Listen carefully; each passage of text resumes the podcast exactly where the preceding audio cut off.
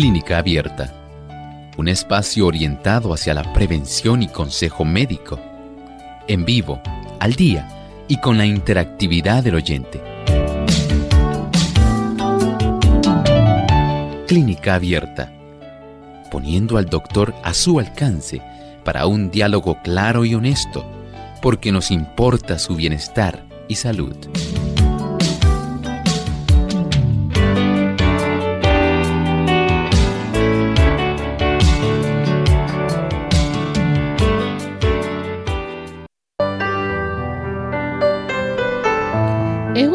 En la cual el sistema inmunitario crea por error anticuerpos que atacan los tejidos del cuerpo.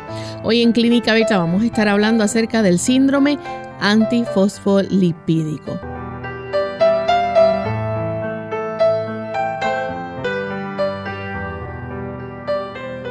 Un saludo muy especial a todos nuestros amigos de Clínica Abierta. Nos sentimos muy felices de poder compartir con ustedes en esta hora, en este espacio de salud, el que ustedes han hecho su favorito. Agradecidos al Señor por esta oportunidad que nos da nuevamente de poder conectarnos y poder llegar hasta donde ustedes se encuentran, ya sea en su casa, en el auto, en la oficina, en el tráfico donde esté sintonizando Clínica Abierta, esperamos que pueda ser de bendición nuestro programa. Hoy con un tema sumamente interesante que esperamos que cada uno de ustedes esté en sintonía durante estos próximos 60 minutos porque tenemos información muy importante que compartirles.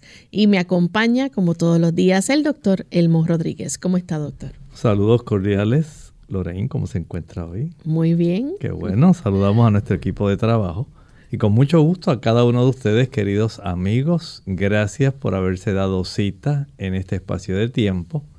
Nos complace mucho que ustedes estén acompañándonos. Así es, y queremos también enviar saludos cordiales a nuestros amigos en los Estados Unidos. Tenemos allá a Radio Oasis de Esperanza en el estado de Massachusetts. Tenemos La Voz de la Verdad en New York.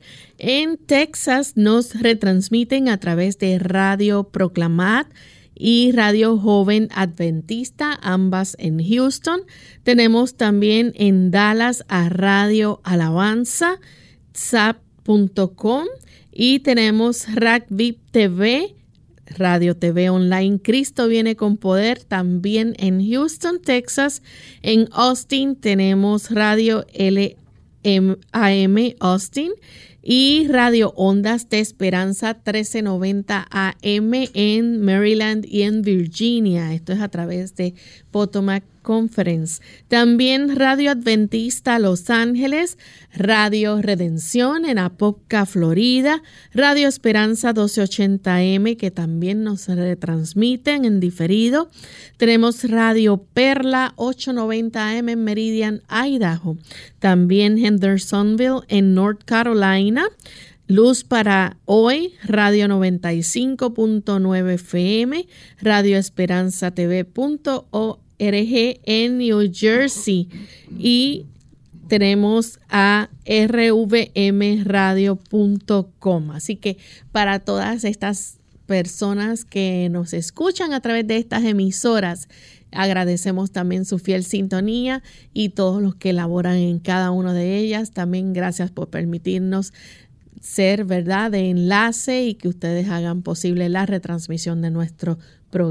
Vamos en esta hora a compartirles el pensamiento saludable para hoy. Además de cuidar tu salud física, cuidamos tu salud mental. Este es el pensamiento saludable en clínica abierta.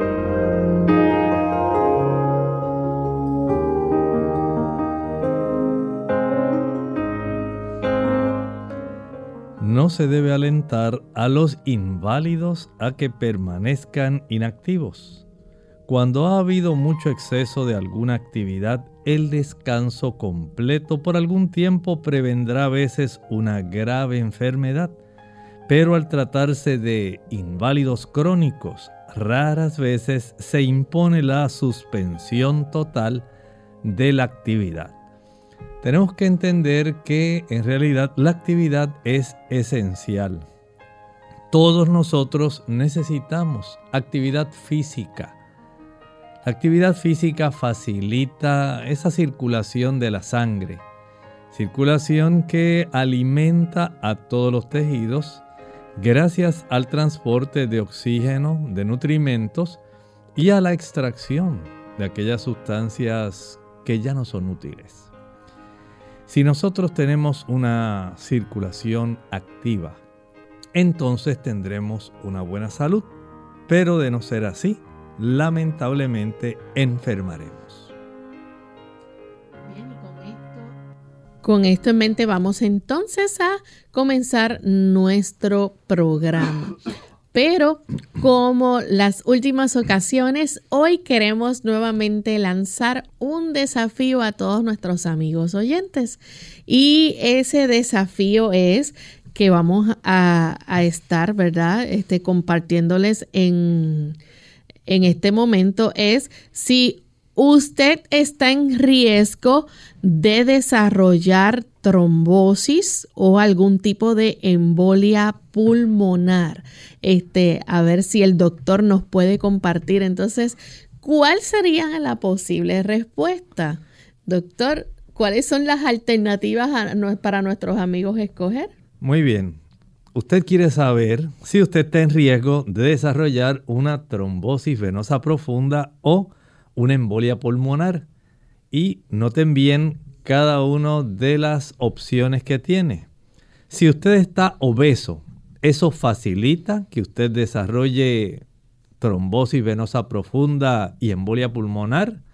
Si usted ha tenido una cirugía reciente, ¿será eso un motivo también para que usted pueda desarrollar una trombosis venosa profunda o una embolia pulmonar? Si usted fuma, ¿Será esa la causa por la cual usted puede desarrollar una trombosis venosa profunda o una embolia pulmonar o cualquiera de las anteriores? Así que usted tiene la opción de decirnos qué es lo que usted sospecha que puede facilitar el que usted desarrolle una trombosis venosa profunda y o una embolia pulmonar estar obeso, de haber tenido una cirugía recientemente, fumar o la letra D, cualquiera de las anteriores. Usted tiene la opción. Díganos, llámenos, denos su nombre, díganos de qué país nos está llamando y díganos cuál es la opción correcta.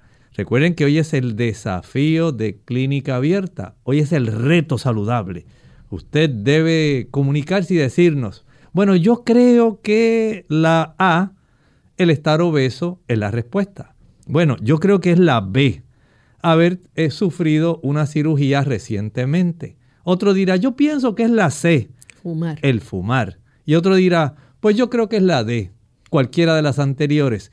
Pero solamente hay una opción y usted elegirá la que usted entiende que es la contestación correcta. Por eso, usted puede llamarnos a qué teléfono, Lorena? Al 787-303-0101 y nos va a dejar su respuesta, su nombre y su país con el técnico que estará atendiendo sus llamadas, el señor Arti López. Pero también queremos recordarle a aquellos amigos que nos siguen por las otras plataformas digitales como el Facebook Live y también el chat de nuestra página web. Pueden participar también escribiéndonos la contestación a través de estas plataformas. Recuerden mencionar también o escribir su nombre y el país de procedencia. Así que vamos a iniciar entonces con el tema del día de hoy, síndrome antifosfolipídico.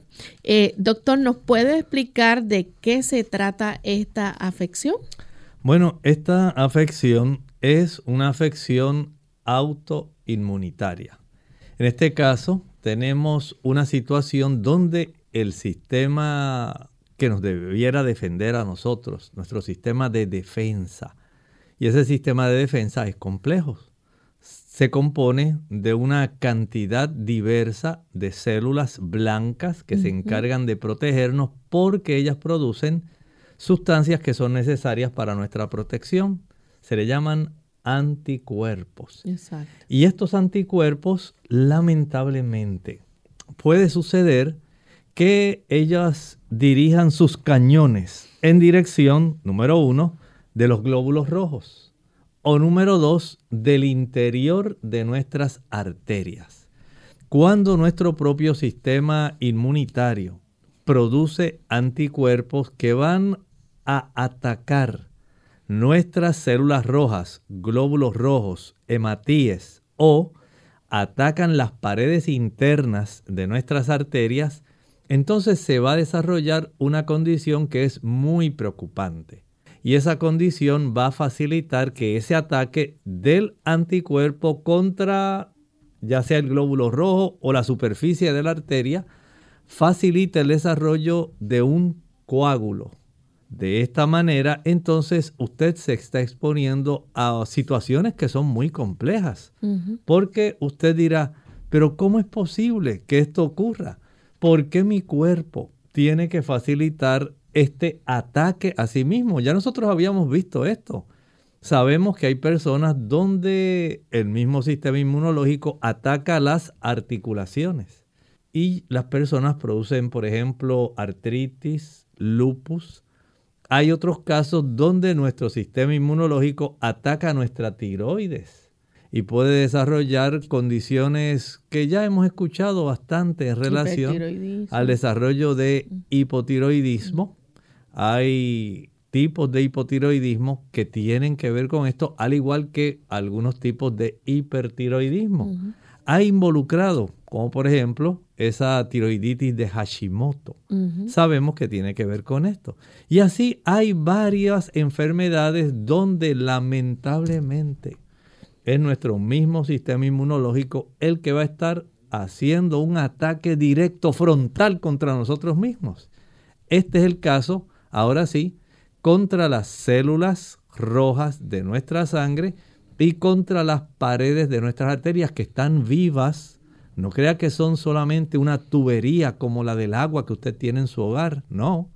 Aquí estamos hablando de células vivas, células que producen óxido nítrico, células que pueden inflamarse, células que lamentablemente pueden producir ciertos trastornos donde pueden facilitar un intercambio de sustancias y que pueden dañarse. Y en ese aspecto, el tener un sistema, digamos, inmunológico que ahora ha enloquecido y está atacando al mismo cuerpo, al mismo lugar por donde ellas circulan. Eso es algo lamentable y es parte de este síndrome antifosfolipídico. Bien, vamos a hacer nuestra primera pausa, pero antes queremos enviarles saludos a los amigos que están conectados desde México, en Tabasco, nos están sintonizando también de la República Dominicana. Ya han comenzado a contestar, doctor, el desafío. Vamos a repetirlo nuevamente. Usted está en riesgo de desarrollar trombosis venosa profunda o una embolia pulmonar a, si es que está obeso, ¿verdad? B, si ha tenido algún tipo de cirugía reciente. C, si es un fumador. O D, todas las anteriores. Vamos a hacer nuestra primera pausa y en breve regresamos. La epilepsia es un trastorno del cerebro, en el cual la persona presenta un desorden en la actividad eléctrica neuronal, llamado convulsiones. Esto ocasiona cambios en la atención, respiración, movimientos corporales involuntarios, entre otros. Si padeces de esta condición, debes saber cómo manejarla. Tome sus medicamentos diarios, según orden médica. No tome alcohol ni utilice drogas, eso incluye el cigarrillo. Duerma sus 7 a 9 horas, haga ejercicio, ya que ayuda a bajar niveles de estrés y presión arterial. Evite las luces intermitentes, como por ejemplo las que presentan los videojuegos o programación televisiva. Tenga una alimentación saludable, siga las instrucciones de su neurólogo, mantenga una rutina y recuerde, Por nada estéis afanosos, antes bien, en todo, mediante oración y súplica con acción de gracias, sean dadas a conocer vuestras peticiones delante de Dios, y la paz de Dios que sobrepasa todo entendimiento, guardará vuestros corazones y vuestras mentes en Cristo Jesús. Filipenses 4, 6 al 7. Confíe que en medio del descontrol, Dios está al control. Más vale prevenir que curar. Hola, les habla Gaby Zabalúa en la edición de hoy de EARP Viva, su segunda juventud en la radio, auspiciada por EARP. Si a medida de que pasa el tiempo encuentras más difícil o doloroso hacer ciertas tareas, que antes resultaban fáciles, desafortunadamente perteneces a un amplio grupo de adultos mayores que padecen de artritis o dolor crónico en las articulaciones. Los impedimentos físicos e incapacidades que acompañan este tipo de padecimientos pueden requerir grandes cambios en el estilo de vida. Para ayudar a adaptarse a la nueva realidad, la Asociación Nacional de Artritis recomienda aprovechar los aparatos ortopédicos y de asistencia para ayudarte a continuar con tus actividades diarias como ducharte, vestir, limpiar el hogar o recoger cosas del piso sin tanto dolor. Si sufres de dolor constante, la forma como te organizas o las cosas que compras hacen la diferencia. Por ejemplo, en la cocina, coloca los utensilios más usados al alcance de la mano para no tener que estar agachándote o estirándote. En el baño, pon barras a los lados de la bañera para facilitar el entrar y salir, así como una silla especial dentro de la ducha para simplificar el baño. Por otro lado, usa ropa fácil de poner, bastones grandes que aprochen los delantales o zapatos con velcro en vez de cordones son algunas sugerencias. El patrocinio de EARP hace posible nuestro programa. Para obtener más información visita aarp.org oblicua viva. Una caminata te ayudará a quitarte las libras adicionales que acompañan el dejar de fumar y reduce el riesgo de una recaída. Para mantener tu apetito bajo control y optimizar tu metabolismo, nada es mejor que el ejercicio diario. Caminar te ayuda a pensar con mayor claridad para que puedas lidiar con retos nuevos, tales como mejorarte en tu trabajo o educación. Mejora tu sentido de bienestar, alivia el estrés, mejora tus patrones de sueño, encuentra tiempo para ti. Caminar hace todo esto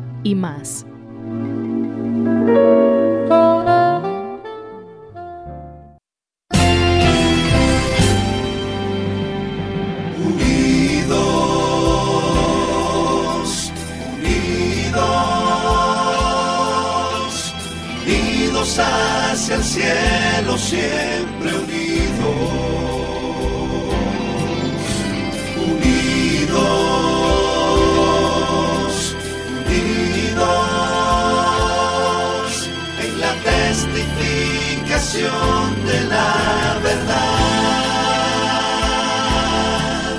en la testificación de la verdad.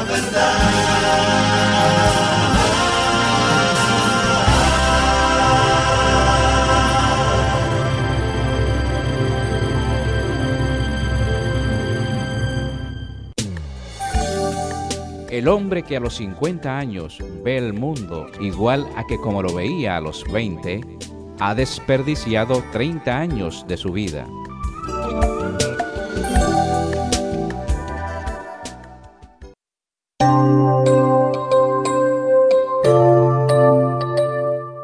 Ya estamos de vuelta en Clínica Abierta, amigos. Hoy estamos hablando con ustedes sobre el tema síndrome antifosfolipídico. Antes de la pausa, el doctor nos estaba explicando, ¿verdad?, que esto es una afección donde el sistema inmunitario eh, por error crea unos anticuerpos que van a atacar los tejidos del cuerpo. Doctor, eh, esta persona, por ejemplo, que va a sufrir este síndrome, va a presentar unos síntomas. Y esto tiene que ver quizás un poco ya con la coagulación de la sangre. Sí, definitivamente. Estamos hablando de que se puede presentar una variedad de problemas donde, digamos, si la persona sufrió algún tipo de desarrollo de coágulo en el cerebro, si lo ocurrió en las piernas, si esto ha ocurrido digamos, en una dama embarazada.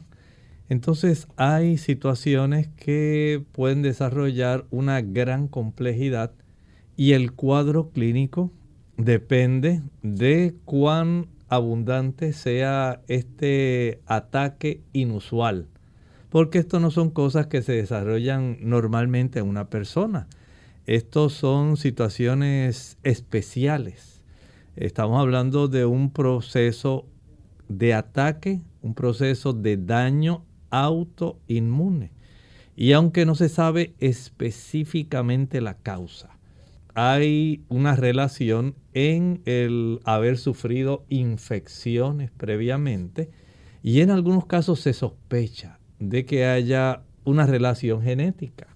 Pero sí, en términos generales, hay una serie de factores que pueden facilitar que este tipo de situación se desarrolle, aunque no podemos decir que son la causa específica sí hay factores que son bien contribuyentes para que lamentablemente esta situación se pueda desarrollar en un cuadro clínico.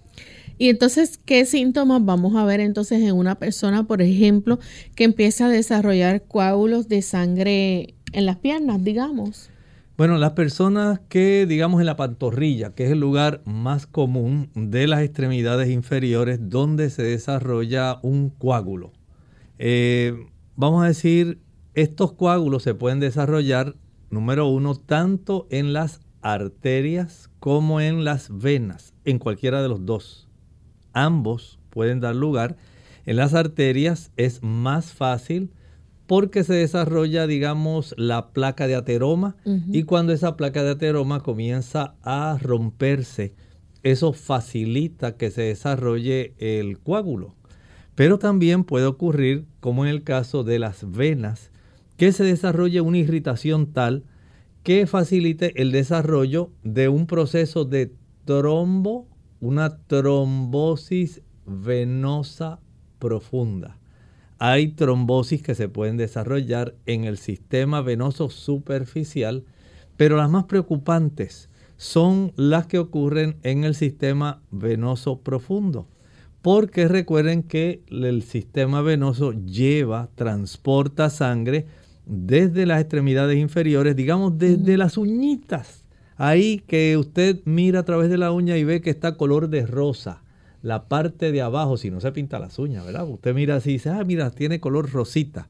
Eso que usted abajo, ese colorcito rosita, lo da la sangre que está circulando por debajo de esa uña. Y desde esa área comienza a ir ahora en dirección a la parte derecha del corazón esa sangre. Pero digamos si en la pantorrilla usted empezó a desarrollar de momento un gran dolor y además de ese dolor se le pone la pierna bien caliente. Y además de ponerse caliente se pone roja. Y usted casi no puede caminar y casi no puede con el dolor que se ha desarrollado dentro de esa pantorrilla. Entonces ya usted tiene una sospecha de qué es lo que está ocurriendo. Y este tipo de situación es preocupante porque ahí usted está desarrollando en la pared de esa vena, en el sistema venoso profundo, está desarrollando un trombo. Si ese trombo se desprende, ya se convierte en un émbolo. Un trombo que se desprende, un coágulo que se está formando y se desprende, viaja. Y va a viajar en dirección a la parte derecha de nuestro corazón. Y como ustedes saben, esa vena cava inferior va a llevar a que la sangre entre directamente en el atrio derecho. El atrio derecho pasa ese coágulo directamente al ventrículo derecho, pero el ventrículo derecho lo va a tirar a la circulación pulmonar. Y va a llegar a nuestros pulmones. Y ahí va a llegar a nuestros pulmones y se desarrolla una embolia pulmonar. Vean que inició en un lugar, si se desprende, puede dar lugar a una embolia pulmonar que originalmente no se desarrolló en el pulmón. El problema se desarrolló en las pantorrillas. Un ataque anormal del sistema inmunológico atacó las paredes del sistema venoso profundo, se fue desarrollando poco a poco un trombo, se desprendió, un coágulo viajero, un émbolo, llega al corazón, circula dentro del corazón y va en dirección hacia la circulación pulmonar, desarrollando una embolia pulmonar. Así que en el caso, digamos, de la pierna, donde se ha desarrollado una trombosis venosa profunda, ahí tenemos dolor, hinchazón, enrojecimiento y la persona casi no puede caminar por el dolor tan exquisito que se ha desarrollado en ese lugar. Por lo tanto, aquí ya tenemos los síntomas relacionados a la trombosis venosa profunda.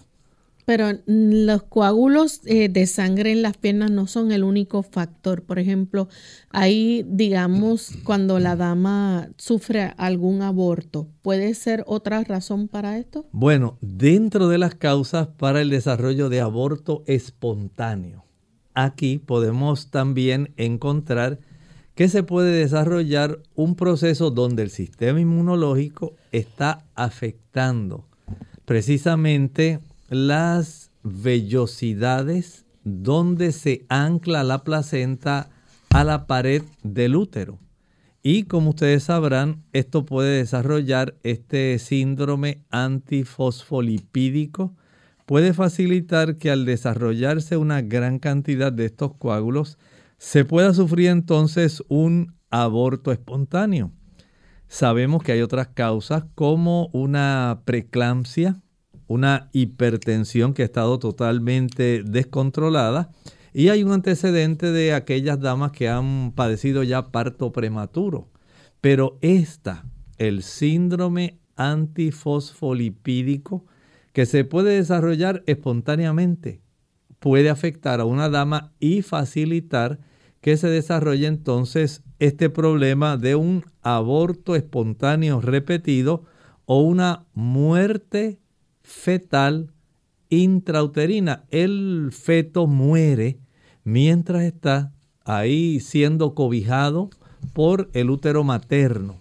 Ahí puede morir sencillamente porque ocurrió esta situación en una dama embarazada. Y si la persona, por ejemplo, sufriese algún tipo de accidente cerebrovascular, ¿también es otro, digamos, síntoma que puede presentarse? Bueno, puede presentarse. Algunas personas pueden tener ya un antecedente de hipertensión, de ataques isquémicos transitorios, pero digamos en una persona joven que no tenía ningún antecedente de tener y facilitar el desarrollo de algún ataque isquémico, como es en este caso el accidente cerebrovascular en algunos casos ustedes saben que puede ocurrir hemorrágico o puede ser embólico. Y en este caso estamos hablando del embólico.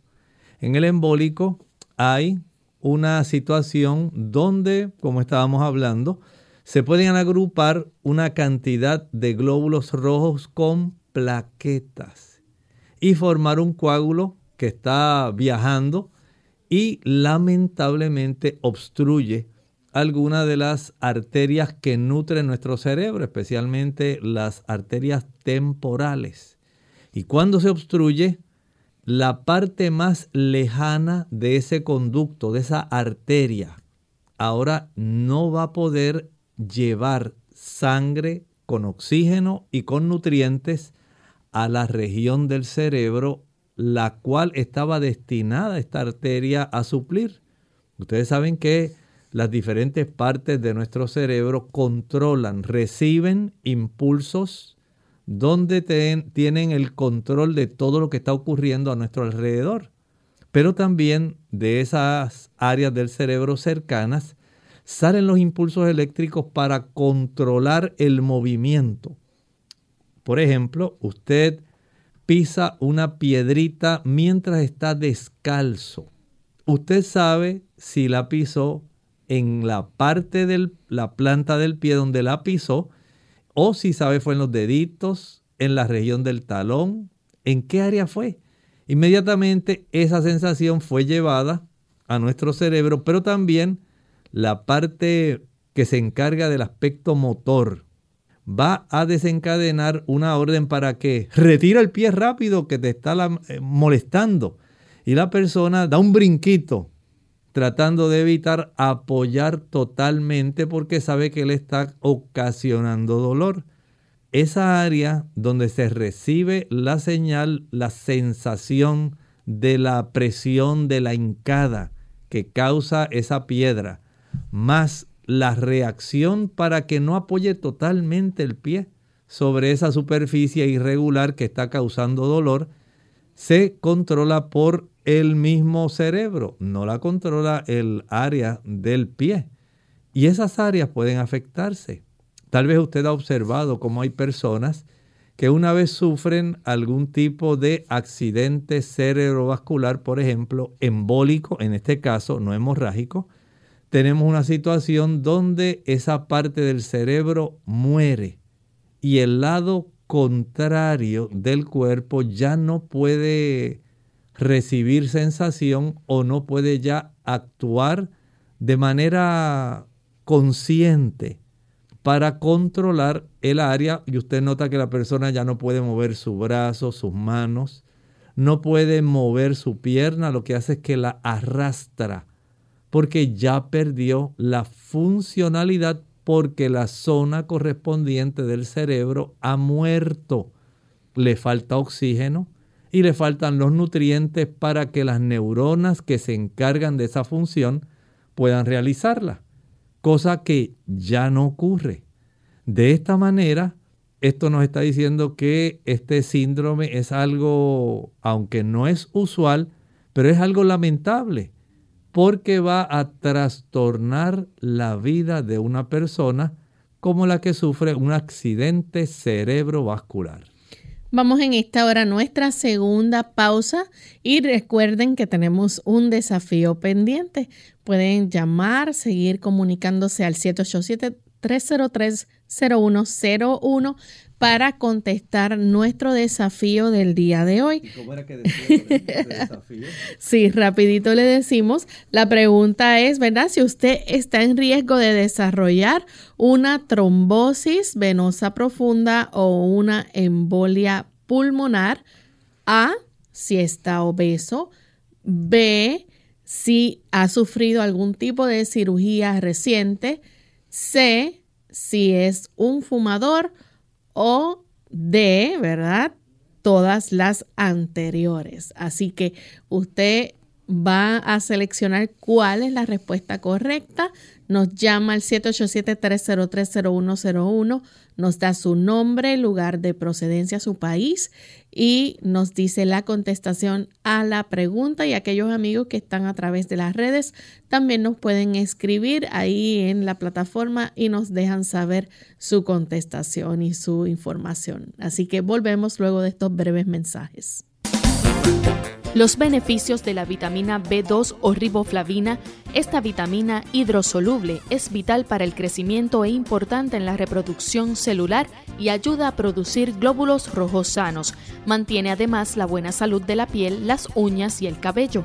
Incluso es muy probable que ayude a la memoria, ya que las personas mayores que tienen niveles normales de vitamina B2 mantienen vivos sus recuerdos. La enfermedad de válvulas cardíacas es más común de lo que usted o su doctor pueden pensar, especialmente a medida que se envejece. Es algo serio, pero tratable con un diagnóstico adecuado. Si usted o un ser querido experimenta dificultad para respirar, fatiga, presión o rigidez en el pecho, mareos o desmayos, discútalo con su doctor y solicite un ecocardiograma para ser diagnosticado a tiempo y disfrutar la mejor calidad de vida. Más información en askforeco.com. Esto es ASK, el número 4,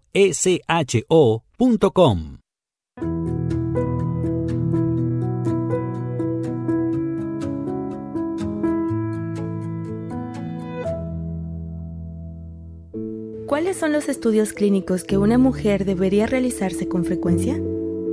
Es importante los estudios que se tiene que hacer la mujer en edad reproductiva. Antes de la edad reproductiva, las jovencitas también se deben hacer el chequeo de la autoexploración mamaria, examen de sangre para ver si están cursando con problemas de anemia, el general de orina, también la química sanguínea para detectar precozmente problemas de diabetes o otro problema que está ocurriendo en el cuerpo. Pero desde el punto de vista de la mujer, Uh, el papá Nicolau, la mujer en etapa de vida reproductiva, se lo debe de hacer cada año y si detectan alguna alteración puede ser cada seis meses. La mamografía para las personas arriba de los 40 años, el ultrasonido para las mujeres más jóvenes de los 9 hasta los 39 años se puede hacer el ultrasonido para detectar cualquier nódulo u otra alteración mamaria. Estudios en general, es importante que la mujer se cheque periódicamente cada año. Aunque usted no tiene síntomas, se pueden hacer otros estudios más para adelante, por ejemplo, la mujer de la edad mayor, la densitometría ósea para ver si hay osteoporosis, ah, otros estudios a nivel endocrino que se les debe recomendar cuando ya está cursando la perimenopausia, la menopausia damitas, mujeres en general, es importante que consideremos que nuestro cuerpo es muy valioso. Es valioso para Dios, es valioso para nuestro esposo, para nuestros hijos. Queremos damas, mujeres saludables para esta sociedad.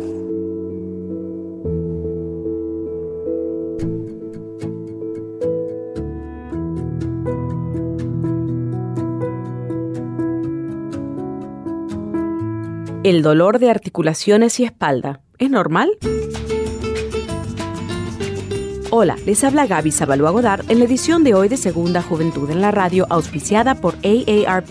Los dolores de espalda o articulaciones muchas veces son vistos como parte inevitable del proceso de envejecimiento. Sin embargo, esta consideración errónea puede perjudicar seriamente la salud. Como el dolor es una de las maneras en que el cuerpo nos avisa que algo no marcha bien, en algunos casos la sintomatología puede ser señal de otras enfermedades más serias. Por ejemplo, si experimentas dolor en la espalda o articulaciones no provenientes de artritis o lesiones sufridas, debes consultar a tu médico, ya que estos pueden ser síntomas de otros padecimientos como cáncer de próstata, osteoporosis, lupus o cáncer de los huesos. Como todas las anteriores son enfermedades que pueden poner en riesgo tu vida, es imprescindible detectarlas lo antes Observa si tus dolores son punzantes y localizados en el centro o parte baja de la espalda, que puede estar relacionado con algún tipo de actividad realizada o si provienen de alguna lesión sufrida en días anteriores. Llevar de antemano un registro del tipo, frecuencia y lugar donde se presenta el dolor es básico para tu visita al médico. Esto puede marcar la diferencia de en el tipo de pruebas que el doctor te realice y posteriormente en el tratamiento administrado. En caso necesario, pide que te recomiendan a un especialista. El patrocinio de AARP hace posible nuestro programa. Para más información, visite www.aarpsegundajuventud.org. Unidos con un propósito, tu bienestar y salud. Es el momento de hacer tu pregunta llamando al 787-303-0101 para Puerto Rico, Estados Unidos 1866 920-9765 y llamadas internacionales al 787-763-7100 o al 787-282-5990. Clínica Abierta, trabajando para ti.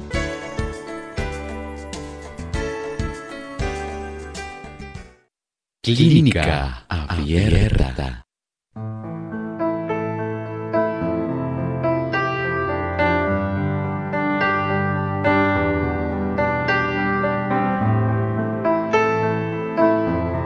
De desarrollar una trombosis venosa profunda o una embolia pulmonar si A. Usted es una persona obesa. B. Si usted ha tenido una cirugía reciente. C. Si usted fuma. Y D. Cualquiera de las anteriores. Recuerde, usted está en riesgo de desarrollar trombosis venosa profunda o embolia pulmonar. Usted sencillamente llame. ¿Cuáles son los teléfonos, Lorraine? Bueno, los mencionamos durante la pausa, pero nuevamente los repetimos, 787-767, perdón, 3030101.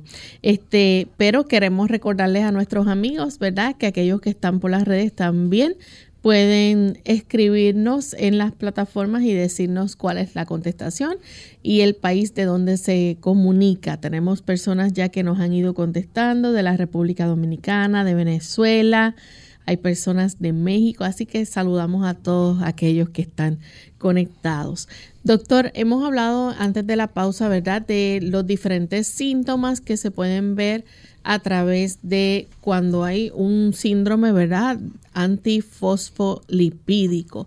Pero hemos visto que se pueden formar coágulos de sangre en las piernas. También hemos visto que a través de los abortos espontáneos pudiera darse pero no es lo único, también la persona puede sufrir un accidente cerebrovascular.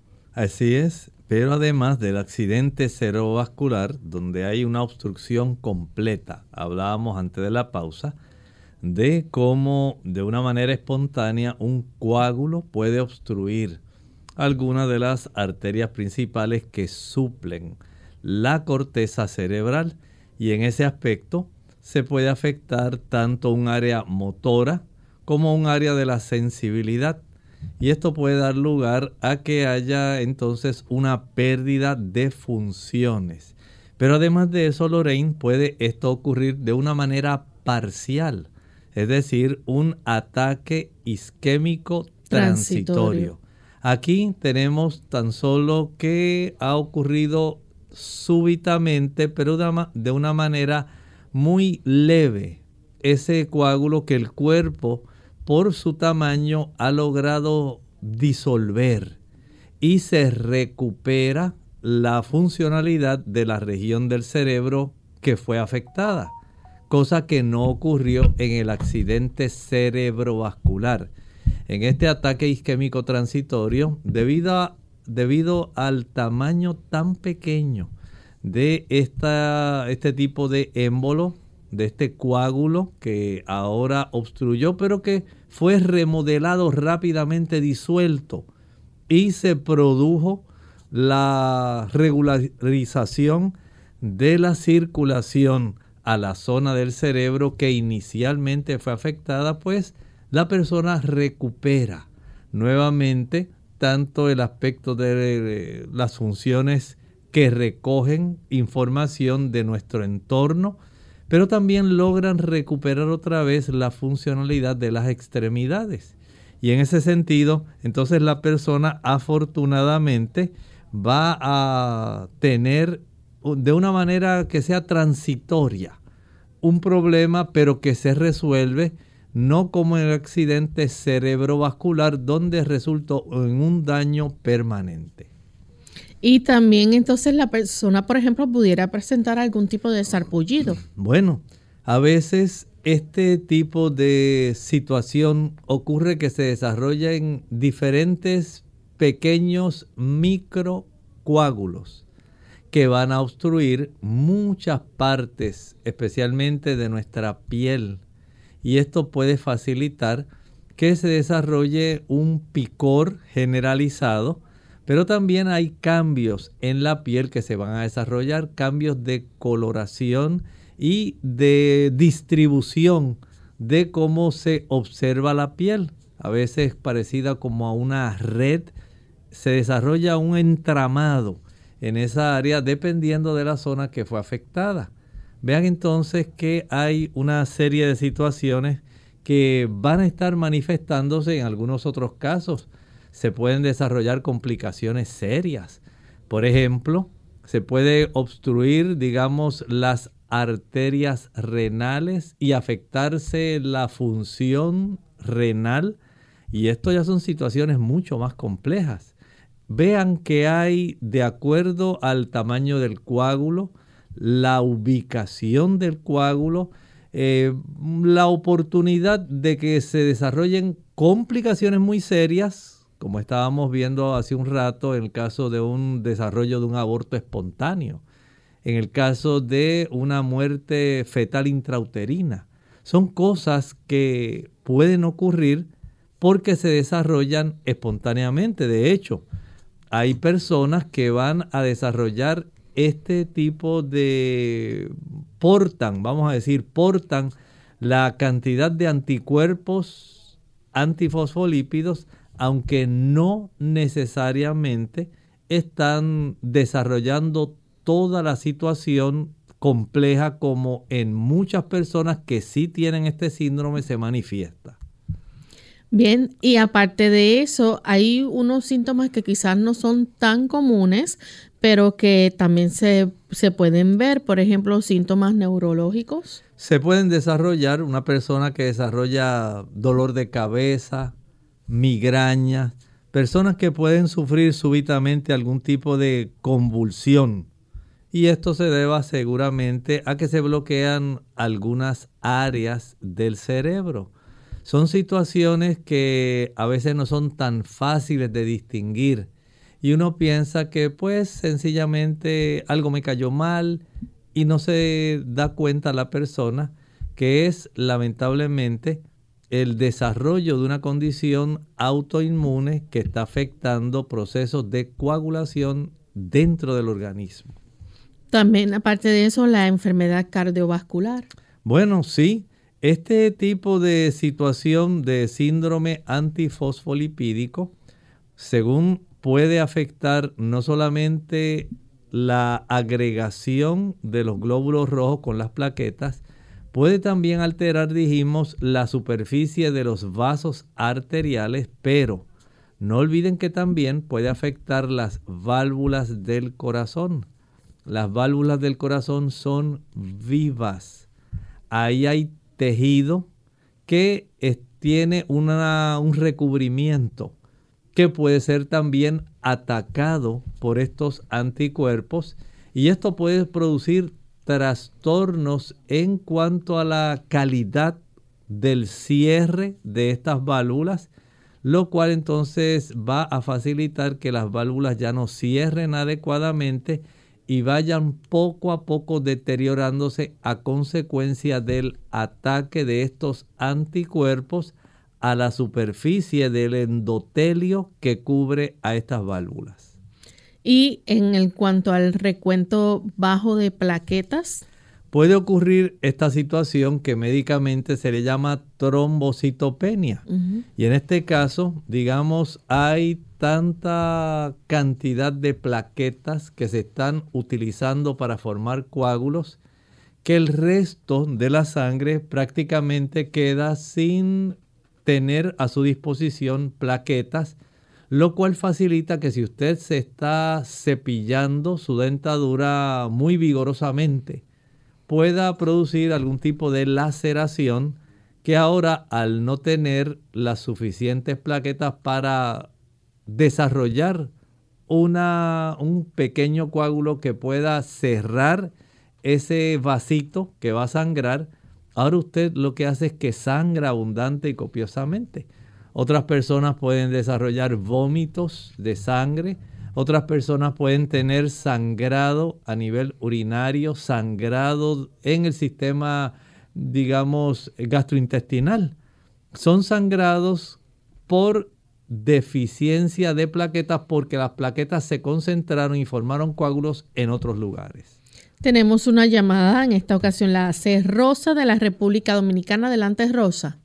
Pues buenos días, ¿cómo están? Buen día. Pues les saluda de Santo Domingo, Rosa. Pues yo soy una señora de 70 años. Pues soy hipertensa, tengo una púrpura en la sangre, siempre tengo la plaqueta de 100 para abajo. Tengo un problema ahora mismo, tengo como tres meses acostada porque tengo un problema en la columna, un desgaste en el cuello y una hernia y dos hernias abajo y un dolor fuertemente en la espalda de la columna. Quisiera que el doctor si me puede dar algo para, para el dolor, para los dolores en la espalda. Y en el músculo arriba, pues tengo los huesitos que están pegados y eso me produce mucho dolor. Lo escucho por el radio. Muchas gracias. Mire, entendemos que hay personas que tienen algunos trastornos parecidos, eh, como la púrpura trombocitopénica idiopática. Pero el hecho de que no tenga, digamos, en cierta forma una situación parecida a esta, en su caso, pues se van a presentar más las áreas de hematomas y otras situaciones porque sencillamente no hay una cantidad adecuada de estas plaquetas que circulan en nuestra sangre. En el caso suyo de los dolores que está presentando en sus extremidades, lo mejor sería aplicar alguna cantidad de eh, compresas frías y calientes. El tener la capacidad de mejorar la circulación en esas áreas facilita que las terminaciones nerviosas que corresponden a esa zona puedan mejorar. El llevarle suficiente oxígeno a esas terminaciones nerviosas, llevarles nutrientes y sacar sustancias que a consecuencia de cambios químicos en la zona del tejido donde está la terminación nerviosa van a estar causando dolor. De ahí entonces la importancia de aplicar esas compresas digamos, calientes durante breve tiempo. Más o menos piense en unos 30 segundos. Quitamos esa compresa caliente. Aplicamos una compresa que sea empapada en agua fría durante 10 segundos. Regresa nuevamente a la aplicación de la, de la compresa caliente 30 segundos. Alterna con la aplicación de una compresa fría 10 segundos. Vuelve otra vez caliente 30 segundos, fría 10 segundos, caliente 30 segundos, fría 10 segundos. Esto lo puede hacer 5 o 6 veces y esto va a facilitar una irrigación sanguínea más eficiente y va a ayudar para que esas zonas puedan reducir la cantidad del dolor. Bien, ya tenemos otras personas contestando, doctor. Eh, Ana Iris, por ejemplo, de la República Dominicana, nos dice que la contestación es la D, cualquiera de las anteriores. El cita también de la República Dominicana contestó el desafío y dice también la D, todas las anteriores, cualquiera de las anteriores. Este, y teníamos a través de el Facebook, no sé si ahora me lo pueden mostrar. Había una persona también que había de República Dominicana, Venecia, también contestó el desafío. Ella dice que la respuesta es la D. Y yo entiendo que es la respuesta correcta. Porque en realidad, cuando nosotros podemos analizar cuáles son los factores predisponentes, sí hay que tomar en cuenta, número uno, el tabaquismo usted tiene una mayor probabilidad en desarrollar problemas de coagulación intravascular dentro de su sistema circulatorio, ya sea afectando los glóbulos rojos como las paredes. Si usted fuma, recuerde que el cigarrillo cuando usted lo enciende, se van a desarrollar cerca de 7000 venenos diferentes. ¿Y usted cree que esos venenos no van a afectar la parte interna del sistema circulatorio, ciertamente le afectan. Así que ahí ya tiene una causa. El otro es si usted lleva mucho tiempo acostado en cama. Al usted estar comprimiendo las extremidades inferiores principalmente, la sangre circula más perezosamente. Y de esta manera es más fácil que ocurra éstasis venoso, dando lugar a la formación de trombos en el área de las extremidades inferiores.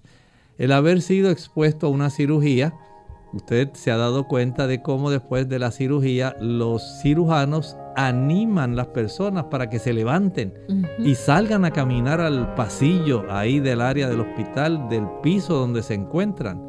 Ellos no desean complicaciones, no quieren que se desarrollen embolias pulmonares.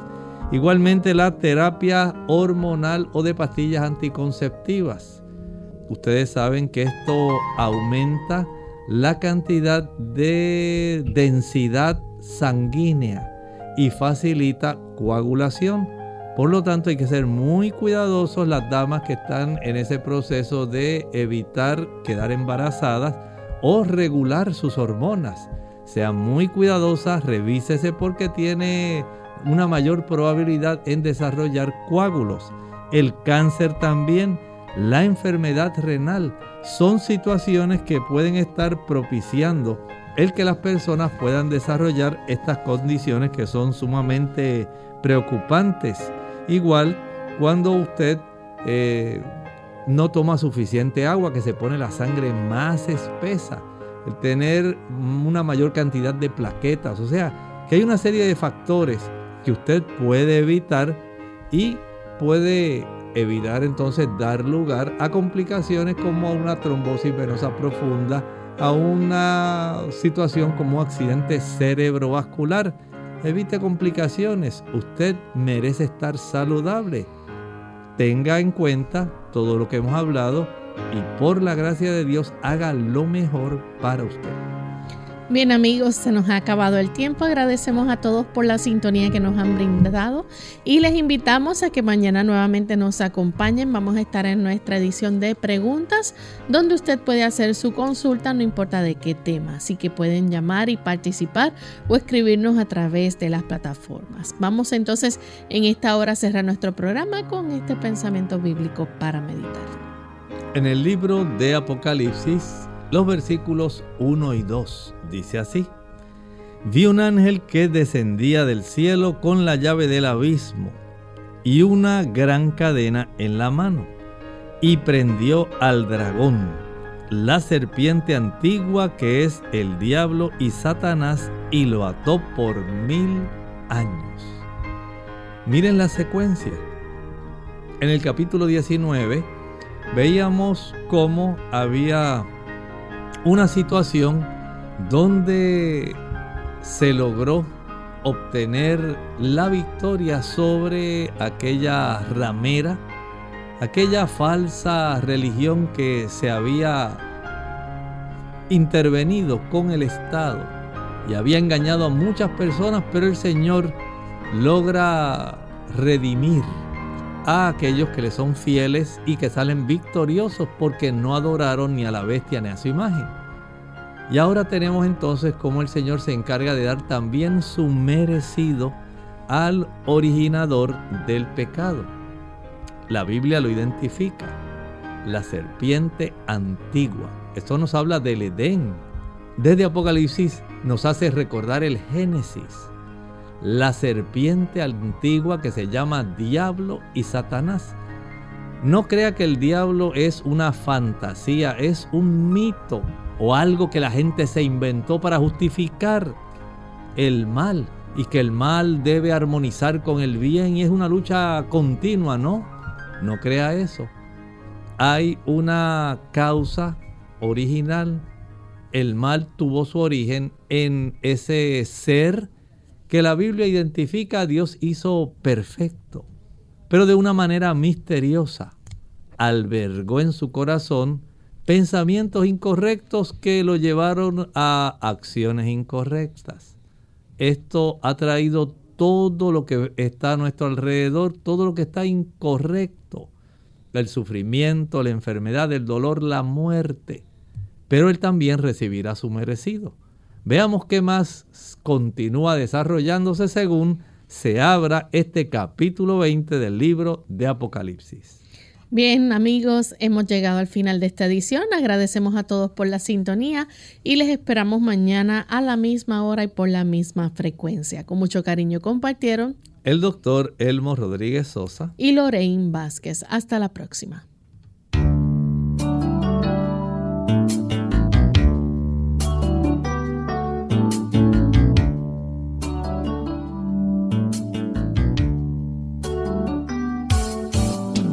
Clínica Abierta.